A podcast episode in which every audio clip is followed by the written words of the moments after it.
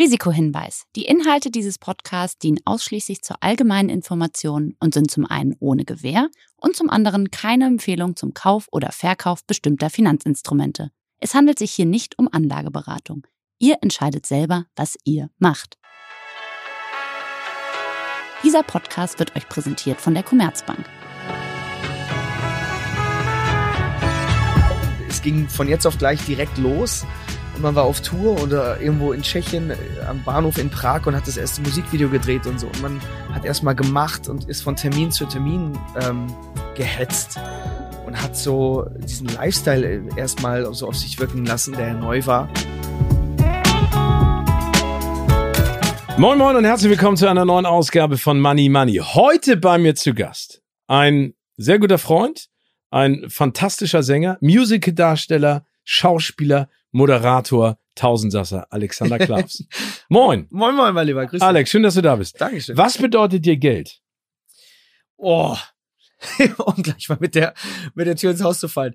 Was bedeutet mir Geld? Ähm, für mich ist Geld Mittel zum Zweck. Und Geld ist natürlich auch, was einem Sicherheit verleiht, meint man. Ähm, Geld kann ganz schnell aber auch, äh, ja, äh, falsche Freundschaften hervorrufen. Das habe ich auch schon erlebt. Ähm, ja, aber ich glaube, Geld äh, ist nichts, worüber ich mich äh, definieren möchte. Das ist ganz, ganz wichtig. Gibt es für dich in dem Zusammenhang auch eine Antwort auf die Frage, ab wann man reich ist? Ähm, ja, ich habe mir immer gesagt, so für mich ähm, reich oder äh, ich für meinen Teil habe immer viel erreicht, wenn ich jetzt nicht bei jedem Einkauf auf jeden Cent achten muss. Das habe ich mir immer so gesagt. Also wenn man einfach äh, vor allem jetzt, wenn man Kinder hat und da jetzt nicht irgendwie jeden Cent umdrehen muss, dann kann man, finde ich, für mich schon ähm, von Reichtum sprechen in der Hinsicht, dass man einfach den anderen was viel, viel abgeben kann, indem man Sicherheit eben durch Essen, äh, Einkaufen, Klamotten, was auch immer da alles ansteht, wenn man Kids hat. Ähm, wenn man da jetzt nicht jeden Cent umdrehen muss, glaube ich, kann man schon auf eine Art von Reichtum sprechen. Wie siehst du das denn? Das würde mich jetzt mal interessieren. Ja, ich glaube, es gibt da mehrere Definitionen. Ne? Genau. Also Reichtum hat ja was damit zu tun, was kannst du dir leisten und was kannst du damit machen. Also Reichtum genau. ist für mich, dass ich eine Arbeit habe, die mir Spaß macht, genau. dass ich damit genügend Geld verdiene, vor allen Dingen, um auch meine Freizeit zu genießen. Ja. Ne, also diese Work-Life-Balance, ein äh, überstrapazierter Begriff, aber ja. das ist, finde ich, ist total wichtig. Also das ist etwas, was mich mehr und mehr antreibt. Super gesagt. Deswegen ne? habe ich dich gefragt. also weißt du, ich, ich finde, ich muss mich sowieso immer wieder auch kneifen. Ich meine, ich darf jetzt seit 20 Jahren auch mich in einem Business austoben mit den Dingen, mit denen du mich gerade so nett anmoderiert hast. Ähm, das ist ja fast schon absurd ist irgendwie. Also ich meine, dass man so viel Glück haben kann, das alles machen zu dürfen und dass man damit auch noch seine Brötchen verdienen kann und dass es dann irgendwo in, in irgendeiner Art ähm, auch ein paar Leute interessiert, ähm, eben, dass man dankbar ist für das, dass man das machen darf und dass man eben nicht auf gewisse Dinge achten muss oder wie auch immer. Ich finde halt immer, man muss sich auch dankbar zeigen. Ich bin jemand, der dann auch spendet. Ich bin jemand, der, ich, ich kaufe meinen Eltern auch Sachen, um, ja, weil ich meine, das sind ja auch irgendwelche Dinge, die meine Eltern mir mitgegeben haben. Jetzt kein Spinner zu sein und jetzt irgendwie jeden Cent gleich rauszuhauen, sondern auch ein bisschen was auf die hohe Kante zu legen. So langweilig das klingen mag, das ist halt Reichtum für mich, dass man auch, finde ich, ähm, den Leuten, die, die äh, verantwortlich sind für meine Charakterzüge, dass ich so geworden bin, dass ich denen auch ein Stück weit davon was abgeben kann und so. Also ich finde, Reichtum ist so ein völlig verrufener Begriff auch dass man sich jetzt nicht gleich den Lambo kaufen muss oder wie auch immer. Ich finde, darum geht's nicht. Ich finde, Reichtum hat auch was mit Dankbarkeit zu tun. Und ähm, ja, das versuche ich natürlich meinen Kids auch weiterzugeben. Sehr gut. Wir kommen gleich zur hohen Kante. Ja. Eine Frage, weil du es eben gerade so schön gesagt hast, dass du seit mehr als 20 Jahren in diesem Business arbeiten darfst. Erinnerst du dich noch an deinen allerersten Job, mit dem du dein erstes Geld verdient hast? Was hast du gemacht und wie viel Geld hast du verdient? Ich habe damals ähm, in den Sommerferien immer, äh, bin ich entweder so in die Fabriken gegangen ja, also bei uns in Sendnorst im Münsterland, da gab es damals äh, WK, auch eine weltweite Firma, die machen immer so Fensterrahmen. Äh, man wundert sich, wenn man darauf achtet, ähm, welche Fenster alle nicht von dieser Firma stammen. Das soll jetzt keine Schleichwerbung sein, aber da habe ich mal einen Ferienjob gemacht. Und ähm, Herkules, die Firma gibt's nicht mehr, da habe ich damals Zementsäcke äh, kontrolliert. Was heißt, ob die kaputt sind? Genau, Fließbandarbeit. Oder aufs Gewicht hast du die immer hochgehoben? Nee, nee, ich habe die, ich hab die Säcke in die Hand genommen und habe geguckt, ob die Risse haben und so. Und das ist eine Fließbandarbeit, da habe ich nachts auch von geträumt. Das war total, war furchtbar, aber ähm, das war was, wo man damals so in meiner Stadt Sendnhaus, wo ich herkomme, ich glaube, da hat man irgendwie sowas 1000 Mark oder so verdient in, in drei Wochen. Und dann konnte man sich natürlich schon so in dem Alter einiges leisten und so. Und andere sind in Urlaub gefahren und ich habe da einfach wirklich gebüffelt für Gesangsunterricht, für, für die Dinge, äh, ja, die ich mir halt vorgenommen habe und so. Und äh, Klavierunterricht habe ich mir teilweise, also meine Eltern haben immer die Hälfte dazu beigesteuert, weil die wollten, Junge, wir unterstützen dich, aber du musst was tun dafür. Das ist immer das, was meine Eltern mir auch mitgegeben haben.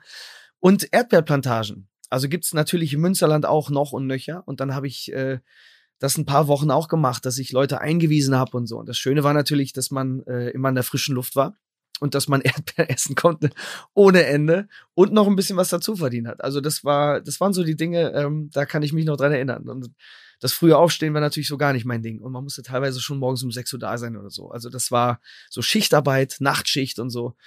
Äh, wenn wir dann wieder am Fließband sind, ähm, pff, boah, das war schon Hölle. Und aber, aber diese Investition in den Gesangsunterricht haben sich ja ausgezahlt gemacht. ja. Und zwar hast du ja 2003 genau. die erste Staffel von Deutschland sucht den Superstar gewonnen. Und ja. warst, muss man dazu ja sagen, mit einem Schlag berühmt. Das war ja damals noch, sag ich mal, die Galionsfigur des deutschen Casting-Fernsehens. Hattest du zu dem Zeitpunkt, weil du eben gerade auch drüber gesprochen hast, dass deine Eltern auch sag ich mal, auf dich Einfluss geübt haben im mhm. Sinne deiner Investition. Hattest du denn von dem Zeitpunkt an, wo es wirklich losging, ja mit anderen Summen und vor allen Dingen mit anderen Auftritten, der dich beraten hat in, oder die dich beraten hat, finanziell?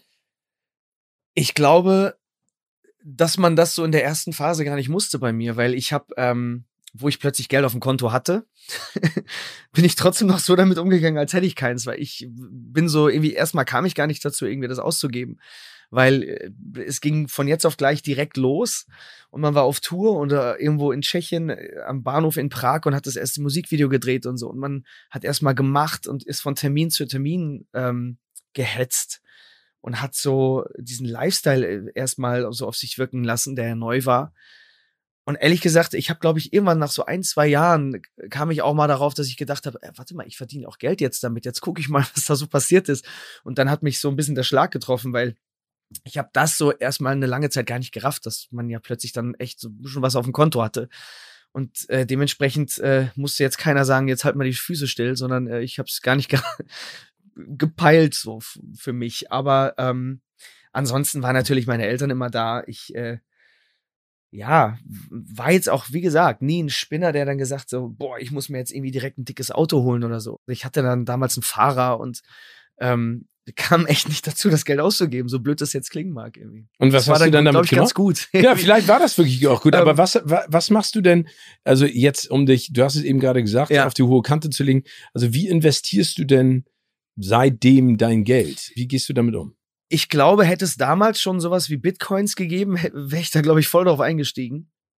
Ähm, das war aber noch nicht der Fall. Ich bin relativ ähm, jetzt auch keiner gewesen, der sich so börsentechnisch da so eingelesen hat oder so. Das mache ich vielleicht mittlerweile ein bisschen. Aber ähm, wenn wir so wirklich auf die hohe Kante darüber reden, also damals, äh, heute bezahlt man ja da Zinsen für, dass man irgendwo sein Geld anlegen darf. Ähm, damals hat man noch Zinsen bekommen und von daher geht es natürlich darum, dass man irgendwie einen guten Berater hatte, der gesagt hat, so hier bekommt man noch viele Zinsen, mach das mal. Für mich war immer ein Thema Immobilien. Also ich habe mir relativ äh, früh schon eine Wohnung gekauft in Münster und habe da so ein bisschen ja auch eine Wertsteigerung gehabt, eine super Finanzierung, wie auch immer. Und das war so mein Ding, dass ich halt gedacht habe, äh, ja, die Leute brauchen immer irgendwie was zum Leben oder zum Wohnen und von daher ist es, glaube ich, somit das sicherste, was man machen kann, das Geld irgendwo in Immobilien zu, zu investieren. Ja, das war das so, immer so ein Steckenpferd von mir. Okay, das heißt, du hast ein paar Immobilien oder, oder Wohnungen zumindest, die du vermietest. Hast du auch ein Eigenheim? Ja, damals ja. in Münster habe ich direkt, die habe ich nicht mehr, die habe ich dann verkauft. Jetzt äh, habe ich ein Eigenheim, ja und vielleicht noch so ferienmäßig bin ich immer am gucken, ähm, was man dann auch mit Airbnb ähm, auch vermieten kann. Also wir haben jetzt ein Haus in Portugal beispielsweise, welches wir dann auch vermieten an Urlauber, wo dann natürlich auch noch mal ähm, sich das so selber trägt und so. Und äh, da bin ich jetzt auch kein Spinner. Ich will jetzt keine fünf, sechs Häuser, weil das ist auch echt viel Aufwand. Muss man ja, darf man nicht vergessen. Aber ja, ich bin jetzt keiner, der in Bitcoins investiert. Das ganze Ding verstehe ich nicht. Ähm, ich kenne viele, die sind irgendwie Bitcoin-Millionäre und können sich davon. Oder auch nicht. Oder auch nicht, genau. Von heute auf morgen dann Elon Musk lässt wieder irgendeinen Kommentar ab und schon schmiert alles wieder ab und so. Also, das ist mir alles irgendwie, verstehe ich nicht. Ähm, ja, also ich finde, Immobilien ist somit äh, das Ding, es macht mir auch Spaß, ja. also Immobilien ist eine Sache, genau. Bitcoins ist die andere Sache, die du nicht gut findest. Was ist denn jetzt mit äh, NFTs, Aktienfonds in irgendeiner Art und Weise? Es gibt ja so, äh, ich weiß gar nicht, ob das überhaupt noch, das habe ich so seit vielen Jahren einfach mitlaufen. So, es gibt ja so Schiffsanteile. Ähm, da kommt immer regelmäßig wieder was rein. Ähm, man merkt, ich bin dann eher so der konservative Anleger. Ich bin jetzt kein großer Zocker. Ja, das mache ich auf anderen Ebenen, die ich vielleicht mal in einem anderen Podcast irgendwo äh, preisgebe, aber ich glaube, es gehört hier nicht hin. Ähm, was das angeht, bin ich wirklich, das muss ich meinen Eltern ankreiden. Da habe ich immer eher so die konservative Seite mit auf den Weg bekommen, dass ich das ähm, nicht groß jetzt irgendwie äh, damit rumspinne mit dem Geld, sondern dass ich eher auf Dinge achte. Und äh, da habe ich auch einen guten, tollen Typen bei mir an der Seite, der mich da auch gut berät, der mittlerweile auch viele Aufgaben meines Managements auch übernimmt, ähm, der einfach viel Ahnung hat vom Business Management und äh, Zahlen und wie auch immer. Also ich bin da eher konservativ angelegt, dass ich wirklich auch sicher gehen möchte, okay, äh, die Summe ist jetzt nicht nächste Woche oder übernächste Woche dann weg. Bist du da eher so wie ich? dass du sagst, ich habe jemanden, der ist Experte oder eine Expertin, mhm. die macht das für mich, ich muss mich damit gar nicht unbedingt auseinandersetzen? Oder willst du also interessierst du dich auch? Sagt er dir dann, hör zu, ich äh, habe jetzt gerade Aktien gekauft von Apple, weil ja. die bringen nächste Woche ja. das und das Neues raus? Oder sagst du, hör zu, äh, Hauptsache, das funktioniert, ich check zwischendurch mal die Zahlen?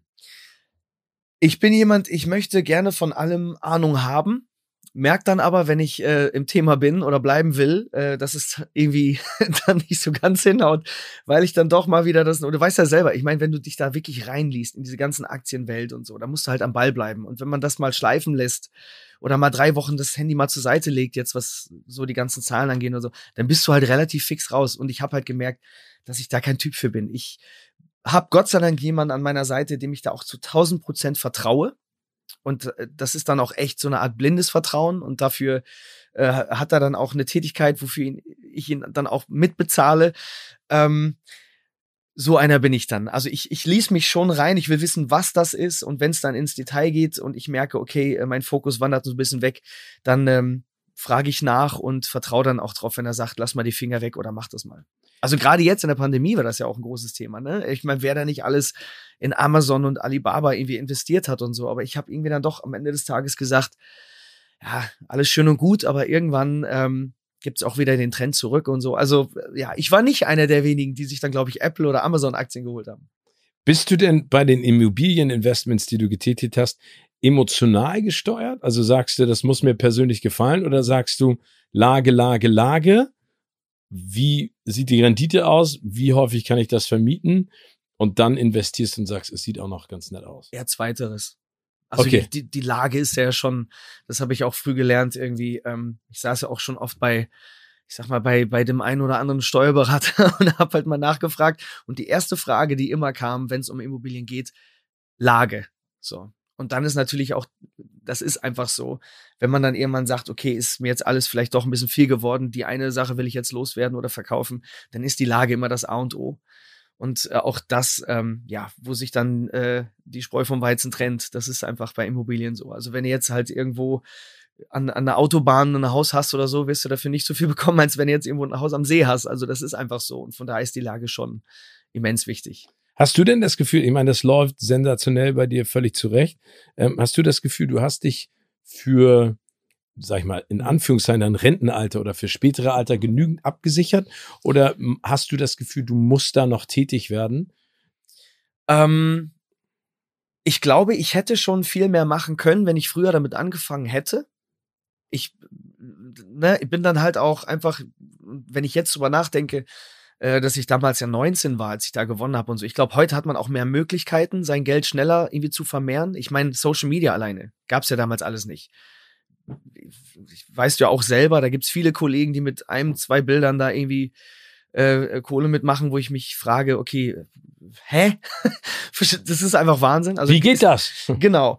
Ähm, Und da bin ich auch viel zu viel Social Media Muffel für, um das zu machen so. Also ich glaube, ich bin gut abgesichert, aber ich hätte, glaube ich, schon eher und nach wie vor gibt's auch im jetzigen Hier und Jetzt, glaube ich, während wir beide hier sitzen, auch, glaube ich, die eine oder andere Möglichkeit, die ich auch auslasse, weil ich einfach meinen Fokus woanders habe oder so. Aber ich bin jetzt auch nicht völlig verkrampft daraus, darauf aus, jetzt auf jeden Cent zu achten oder wo kann man noch irgendwie tätig werden. Man will ja auch ein Stück weit entspannt leben und gerade mit Kids gibt's ja hier und da auch Entscheidungen, wo man sagt, ach komm, hau jetzt mal raus oder ich kaufe euch das oder jenes mal.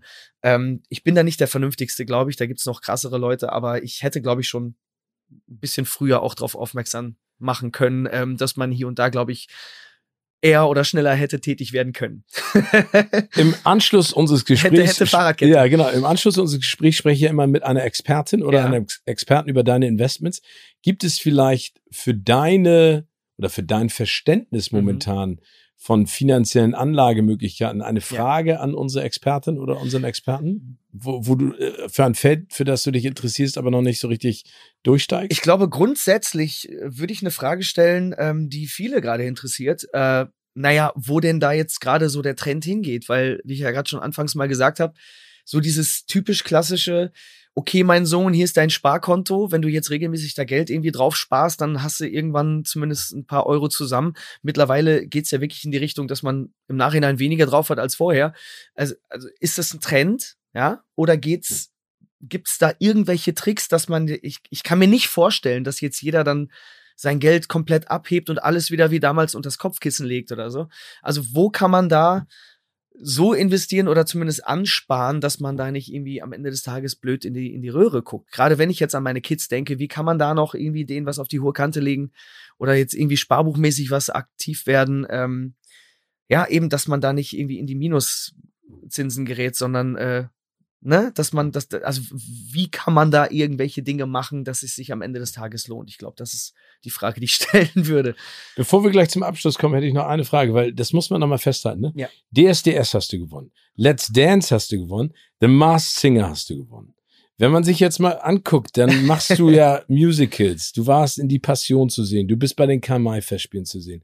Du bist als Schauspieler tätig. Es ist ja unfassbar, was für eine Bandbreite du da auch in den Tag legst. Jetzt mal eine ketzerische Frage. Mhm. Ist es mittlerweile so, dass du dir die Jobs auch, ich weiß, dass du extrem Spaß gepolt bist und das ist ja auch so schön mit Leidenschaft, aber suchst du dir die Jobs auch mittlerweile vielleicht bei Auftritten auch ein bisschen nach der Vergütung aus, weil du sagst, es ist jetzt für mich in einem Alter wichtig, da auch, wie wir jetzt drüber mhm. gesprochen haben, auch Geld zur Seite zu legen oder legen zu können. Ich sag mal so, ähm, es ist eine total gute Frage, aber auch eine schwierig zu beantwortende Frage, weil eben, ich finde, man erreicht, gerade wenn man auf der Bühne steht, nur ein gewisses Level, wenn man auch die Challenge sieht.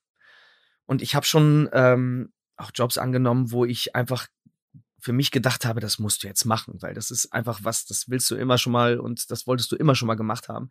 Ähm, ich glaube, dass die Vergütung ein Anstoß ist in die Richtung, ob man es macht oder nicht. Es ist natürlich immer der Mix aus allem. Also, ne, das ist der perfekte Job ist, wo man viel verdient und Spaß hat. Ähm, und ich würde, glaube ich, lügen, wenn ich sagen würde, ich gehe nur auf den Spaß. So, ich glaube, jeder, der schon irgendwie dann viele Jahre dabei ist, hat sich dann auch irgendwo einen Status erarbeitet, dass man nicht sagt, ich mache jetzt vieles nur noch für ein Apfel und ein Ei oder so. Das kann man dann zusätzlich machen, wenn man jetzt sein Hauptjahreseinkommen hat, sage ich mal, wo dann auch die Vergütung stimmt, wo der Spaß stimmt. Dann macht man, glaube ich, die Dinge, nebenbei noch, die, bei dem man einfach Spaß hat, wo man sich nochmal auf der seelischen Ebene einfach austoben will. Ähm, bei mir ist äh, ja boah, wirklich der Mix aus beidem wichtig, weil ich finde, Kunst ist auch nicht umsonst und gerade in den heutigen Zeiten, wo viele sich auch einfach verschenken. Und in der Pandemie war das ja ganz krass der Fall. Ich meine, klar, wir konnten überall nirgendwo, boah, jetzt trifft dich total ab, aber das ist total wichtig, finde ich, um das zu verstehen. Ähm, viele haben einfach diese ganzen Online-Konzerte gegeben oder Social Media, Instagram-Konzerte und plötzlich haben das alle gemacht und irgendwann haben sich die Leute gefragt, ja, okay, warum soll man denn überhaupt noch irgendwie 80 Euro oder 50 Euro für ein Ticket bezahlen, wenn das jeden Tag irgendwo live umsonst im Internet stattfindet? Und das gab dann irgendwie so einen Trend, wo, ähm, ja, man aufpassen musste, dass man da nicht am Ende des Tages irgendwann in die Röhre guckt, so, weil äh, natürlich haben die Leute jetzt mittlerweile auch wieder Hunger, einfach ein Live-Konzert zu erleben. Und Gott sei Dank hat das jetzt auch alles so ein bisschen wieder äh, Normalität in der Hinsicht angenommen. Aber ähm, ich glaube, das wäre einfach falsch, wenn ich behaupten würde, ich gehe jetzt nur auf den Spaß irgendwie. Ich glaube, das ist ähm, Kunst hat einfach einen gewissen Wert und ähm, das, was ich auf der Bühne mache, ähm, ja, das finde ich ganz wichtig, dass man das nicht verschenkt. Und ähm, trotzdem brauche ich einen gewissen Ansporn, eine Challenge, wo ich ein gewisses künstlerisches Level überhaupt erreiche, wenn ich das verspüre, dass ich da herausgefordert werde. Und ich glaube, das ist, glaube ich, das, was, wonach ich immer schaue. Ähm, und da geht's jetzt nicht um jeden Cent oder so. Aber wenn es ungefähr in der Mitte ist, dass man sagt, okay, natürlich äh, verschenke ich nichts, aber ich kann mich da auch wirklich auszeichnen oder vielleicht nochmal sel selber herausfordern oder darüber hinaus sogar vielleicht äh, gewisse Limits nochmal sprengen, die ich selber noch nicht für mich erreicht habe auf einer Bühne, ähm, dann ist es, glaube ich, wirklich der Punkt, wo ich sage, ja, den Job will ich gern machen. Also, oder der Job ist auch, finde ich, immer so ein komischer Begriff, ne? Das ist ja was. Es ist ja ein Job, aber. Eben, aber das ist so, wenn man vergisst, dass es ein Job ist, das ist dann, glaube ich, der Punkt, wo man sagt, ja, bingo. Also du magst Challenges, dann habe ich hier eine kleine. Und, und zwar, ich glaube, das ist, glaube ich, um das abzuschließen, ja. die Challenge ist der springende Punkt, das A und O. Aber natürlich einfach äh, die Vergütung spielt auch eine Rolle. Und ich glaube, jeder, der das anders sieht, der, der lügt. Das sehe ich ganz genauso. Am Ende musst du davon ja auch leben können. Genau. Ich habe hier fünf Entweder-Oder-Fragen.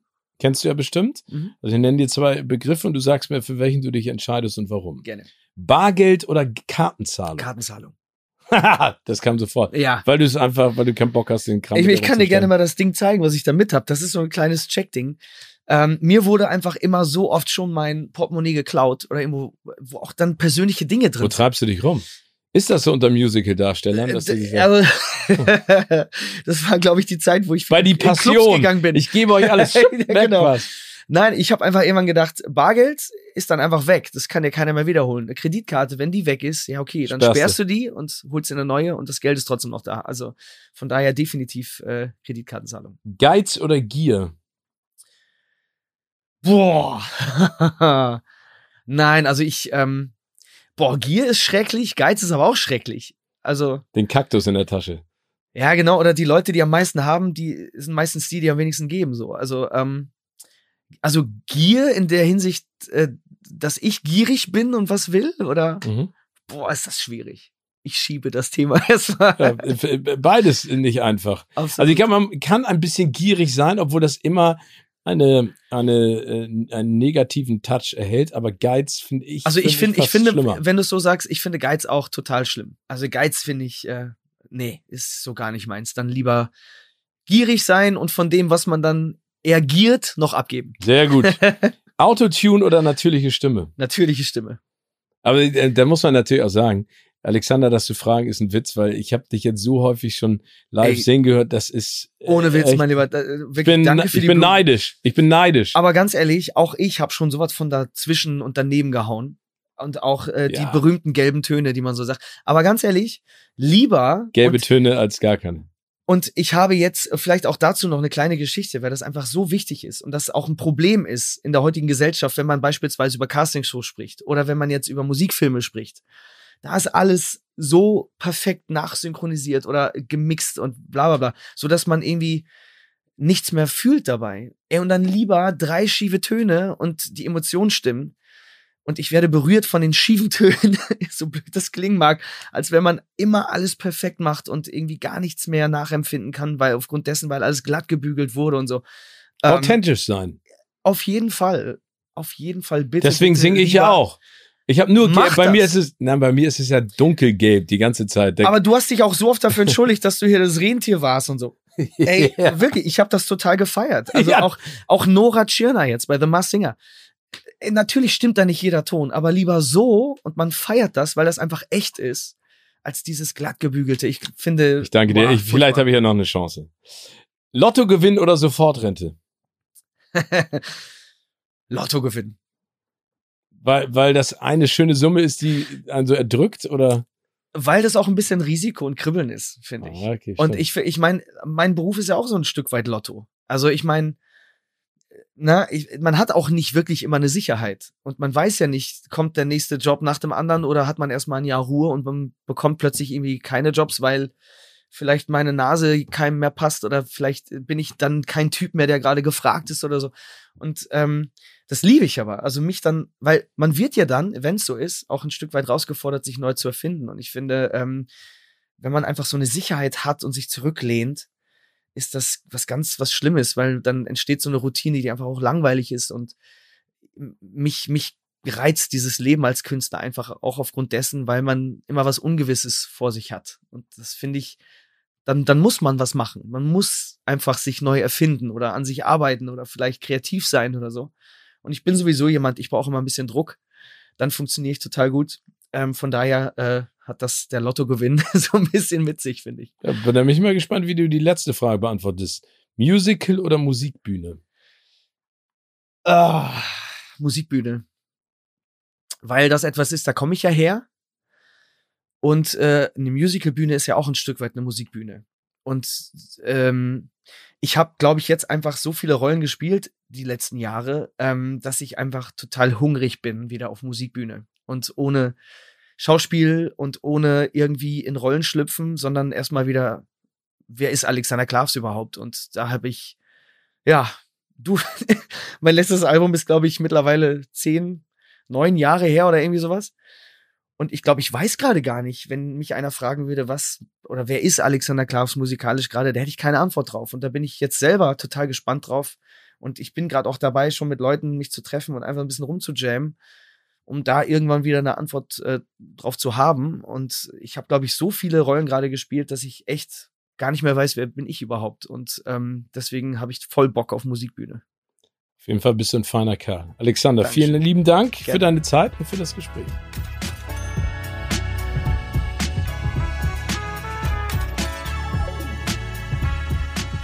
So, herzlich willkommen zu unserem zweiten Teil von Money Money mit unserer Expertin Birgit Haas. Birgit, schön, dass wir uns sprechen können. Hallo Steven, wie immer schön dabei zu sein. Ja, ich freue mich, du weißt das. Wir lassen uns direkt über Alexander sprechen und sein Investment in Immobilien, weil er sagt, es ist eine sichere Wertanlage für ihn und aufgrund der Verantwortung und dem damit verbundenen Aufwand möchte er jedoch nicht zu viele Objekte besitzen. Gibt es für Investoren die Möglichkeit, ein breites Portfolio an Immobilien aufzubauen, aber die Verantwortung und den Aufwand extern abzugeben? Also wäre das sinnvoll? Also erstmal ja, das gibt's. Ich meine, du kannst ja eigentlich jede Dienstleistung abgeben, putzen, Steuern machen und eben auch Immobilien verwalten. Und äh, diese Branche hat allerdings so ihre Tücken, weil sie ist ganz kleinteilig, sie ist ganz lokal. So ein durchschnittliches Immobilienverwaltungsbüro hat sieben Mitarbeiter. Und deswegen muss der Alex erstmal sich auf die Suche, machen und äh, einen, einen guten Verwalter finden. Ähm, am besten hört er da auf Mund-zu-Mund-Propaganda oder sonst irgendwas. Digital gibt es da noch recht wenig Lösungen, weil diese Branche sich in den vergangenen Jahren in einem Luxuszustand befunden hat. Also sie mussten quasi nichts machen, die Kunden kamen von selber. Ähm, und deswegen hatten sie eben keinen Druck zu digitalisieren, zu modernisieren. Das hat so ein bisschen äh, dazu geführt, dass die natürlich auch entsprechende Preise verlangen. Also es gibt so ein paar gesetzliche ähm, Grundlagen, die verankert sind, zum Beispiel bei einer Wohneigentümergemeinschaft, einer sogenannten WEG. Da sind die, die Gebührensätze gesetzlich festgeschrieben. Die sind so zwischen 18 und 30 Euro pro Wohneinheit. Aber alle anderen Sonderleistungen äh, können diese Immobilienverwalter selber bepreisen. Und das machen sie dann zum Teil eben recht hoch und das muss sich jeder durchrechnen, ob sich das lohnt, ähm, weil das geht natürlich auf die Rendite, selbst wenn man das steuerlich absetzen kann.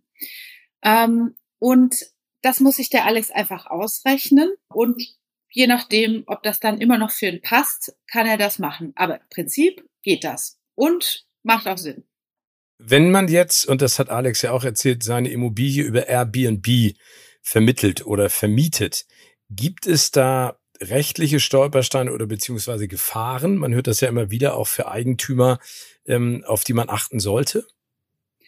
Ähm, ja, auf jeden Fall. Also äh, es ist ja ähm, in verschiedenen Studien belegt worden, dass in Gegenden, in denen viele Airbnb-Apartments sind, dass sich da die Mieten verteuern. Und deswegen haben beliebte Städte wie Hamburg, Berlin, das sind ja zwei Stadtstaaten auch, ähm, und aber auch München gegengesteuert und haben äh, die sogenannte Zweckentfremdungsverordnung eingesetzt. Also in Berlin und Hamburg muss man sich registrieren, in München zum Teil auch. Ähm, da gibt es dann den Fun Fact, äh, dass zum Beispiel die temporäre Vermietung an Personen, die sich medizinisch behandeln lassen äh, in München, dass die stark eingeschränkt ist, aber die touristische nicht. Naja, dann muss man gucken, diese Registrierung, die kann kosten. Äh, in München zum Beispiel bis zu 2500 Euro. Naja, und da gleiches Problem wie bei der anderen Sache. Das geht natürlich auf die Rendite. Und wer jetzt glaubt, ach, ich lass das mal, ich mache das einfach mal so, der kann da gewaltig in die Falle tappen, weil Airbnb äh, ist zum Teil verpflichtet, Daten von seinen Vermietern an Dritte weiterzugeben. Die Plattform schützt die Vermieter nicht, äh, kann sie überhaupt nicht. Ähm, genau, und deswegen ist auf jeden Fall Vorsicht angebracht.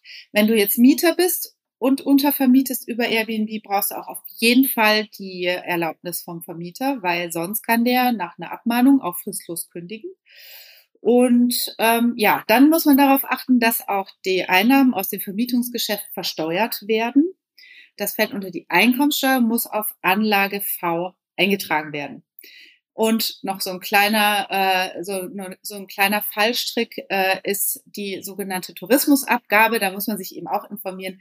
Hat ähm, der Ort, in dem ich das Apartment vermiete, hat das so eine Abgabe und muss sich die entsprechend erheben. Ist das denn noch komplizierter, weil du gerade von Bundesländern ja sprichst oder von Stadtstaaten, wenn man ins europäische Ausland geht? Ähm, also Airbnb ist erstmal an die Gesetze vor Ort gebunden und äh, ich spreche deswegen von Stadtstaaten oder von Ländern, weil in Deutschland die Zweckentfremdungsverordnung auf Länderebene geregelt ist. Also München hat eine Zweckentfremdungsverordnung auf bayerischer Ebene in der Satzung der Stadt verankert. Das ist so ein bisschen ein Ausnahmefall.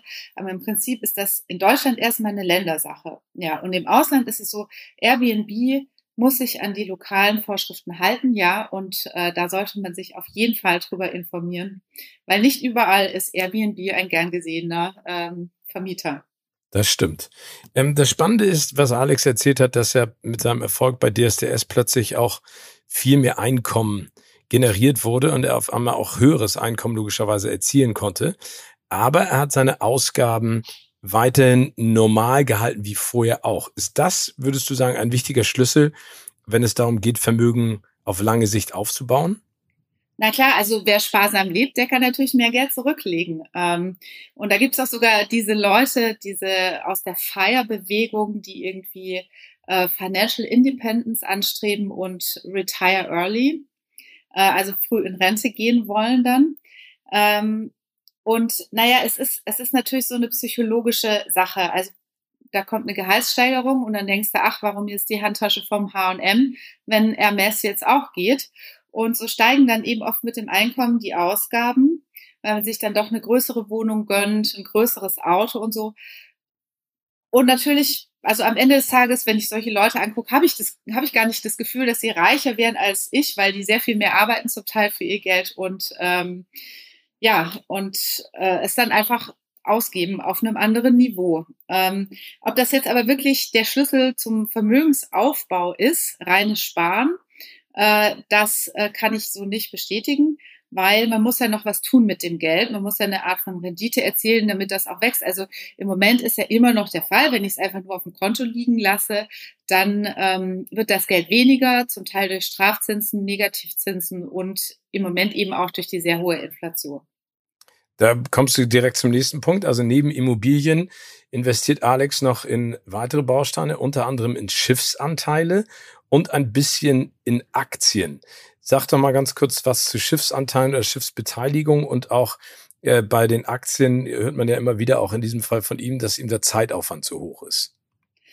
Genau, also er beteiligt sich äh, oder man kann sich äh, ganz generell an Containerschiffen, Kreuzfahrtschiffen, Tankern, ähm, Flottenfonds beteiligen.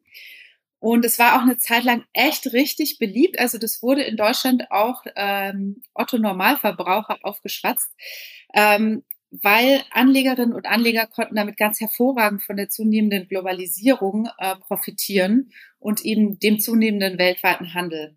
Und immer noch ist es so, dass 90 Prozent dieses Handelsvolumens des weltweiten über den Seeweg transportiert wird. Ähm, insofern wirkt das auch sehr attraktiv. Ähm, aber wenn Leute in, in eine Schiffsbeteiligung investieren, dann werden sie Teilhaber des Schiffs. Ja? Also über einen geschlossenen Fonds im Regelfall. Und sie tragen damit ein ganz schön großes unternehmerisches Risiko. Wenn das Schiff nämlich nicht ausreichend gechartert, also gebucht wird, oder die Werft, Reederei pleite geht, äh, wenn eine Lieferung zu spät kommt oder, ähm, äh, oder wenn es, äh, wenn irgendwie eine Währung, in der dieser Handel gerade stattfindet, einbricht, dann wird dieses unternehmerische Risiko, kommt dann natürlich voll zum Tragen. Und dieses Investment kann ziemlich äh, schnell, ja sprichwörtlich Schiffbruch erleiden. Äh, genau, also in Boomzeiten ähm, ist äh, so, eine, so eine Schiffsbeteiligung sicher attraktiv. Aber wenn die Weltwirtschaft in eine Krise strudelt, und das war eben nach 2008 der Fall, dann kann das ganz schön nach hinten losgehen. Da diese Schiffsbeteiligungen eben über geschlossene Fonds laufen, das heißt, die haben eine fixe Laufzeit unter anderem, können Anleger da auch nicht raus. Mit gehangen, mit gefangen sozusagen. Genau so. Und ähm, es gibt da einen Index, diesen ähm, Baltic Dry Index, der bildet äh, das weltweite Verschiffen von Hauptfrachtgütern auf Standardrouten ab. Wenn man sich den anschaut, kann man sehen, äh, wie es gerade um diesen weltweiten Handel bestellt ist.